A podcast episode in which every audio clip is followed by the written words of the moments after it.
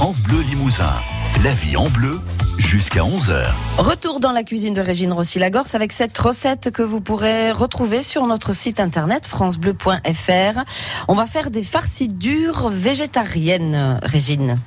Et oui, alors j'avais créé cette recette en anneau farci dur, en Corrèze, vous savez. Euh, je dis Corrèze parce que c'est vraiment, euh, c'est vraiment typique corrézien. Et, et alors, euh, donc j'ai un ami euh, qui est auteur, auteur de pièces de théâtre euh, anglais, et qui euh, est végétarien, donc il ne pouvait pas manger ces farcis durs. Nous, on les sert à l'intérieur de la boule de pommes de terre. On va mettre des, morceaux de lard gras, ça se cuit avec le salé et l'andouille. Et ben donc j'ai créé pour lui euh, des farcis durs végétariens végétarienne, même s'il a écrit euh, pour cette occasion-là un, poème qui n'était pas très sympathique. Je lui le dis parce qu'il nous écoute, euh, parce qu'il nous disait à bas les farcis durs, durs, durs, que l'on peut jeter contre les murs et qu'elles ne s'écrasent pas. Alors si c'est le cas, ce sont des mauvaises farcidures parce que ça doit être moelleux. Euh, enfin voilà, donc des pommes de terre râpées. Pour râper, pour faire les farcidures, il faut une râpe spéciale, il faut une râpe à picot parce qu'on va écorcher la chair de la pomme de terre et ça, on sait qu'en cuisine, c'est la forme qui fait le goût. Alors si on n'a pas de râpe à picot, on peut prendre une râpe à parmesan, hein, c'est une râpe à picot. Alors si on n'a pas la râpe à farcidure pour euh, euh, dans autre part que la Corrèze, parce qu'ici en Corrèze tout le monde en a une, on va, on peut prendre une râpe à carottes et après on va juste émincer encore un peu ces carottes. Il faut vraiment que la chair donne de l'humidité. À cette chair, on va y rajouter un mélange, une pulpe, une farce, parce que on est très fort sur les farces en limousin. Alors, un petit peu de blette ou d'oseille ou d'épinards, euh, un petit peu de blanc de poireau, un petit peu d'ail si on veut, et on va hacher tout cela, du persil, on va hacher, tout ça et préparer et mélanger à cette pulpe.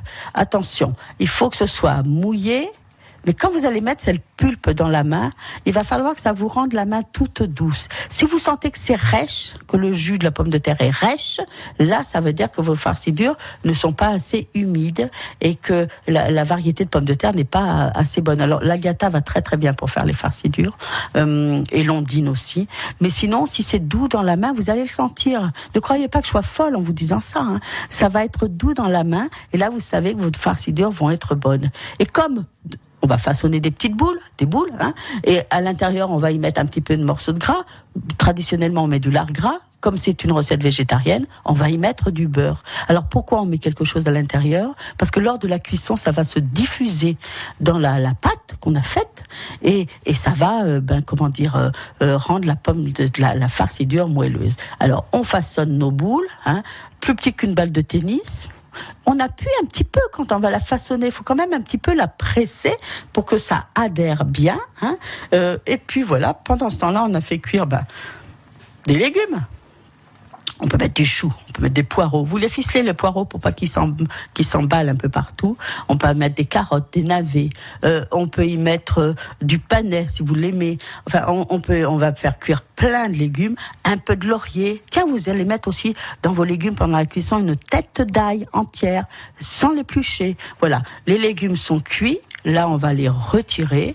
On va les mettre dans un, plat qui va au four pour les garder un petit peu au chaud. Et puis, on va mettre à cuire nos, boules de nos farcidures, quoi. Quand elles sont pas cuites, elles sont pas encore farcidures. Et on va donc on va baisser le feu pour pas que ça cuise à gros bouillon. On va baisser le feu et on va les mettre dedans une par une. Euh, on en met une dizaine par dizaine. Quand elles remontent à la surface, on sait qu'elles sont cuites. Et là, on va devoir lever un petit peu le feu parce que c'est ce bouillonnement qui va les faire se promener dans le dans le faitout et éviter qu'elles ne s'écrasent au fond. Voilà, faut toujours qu'elles soient projetées à la surface. Je vous assure, c'est délicieux.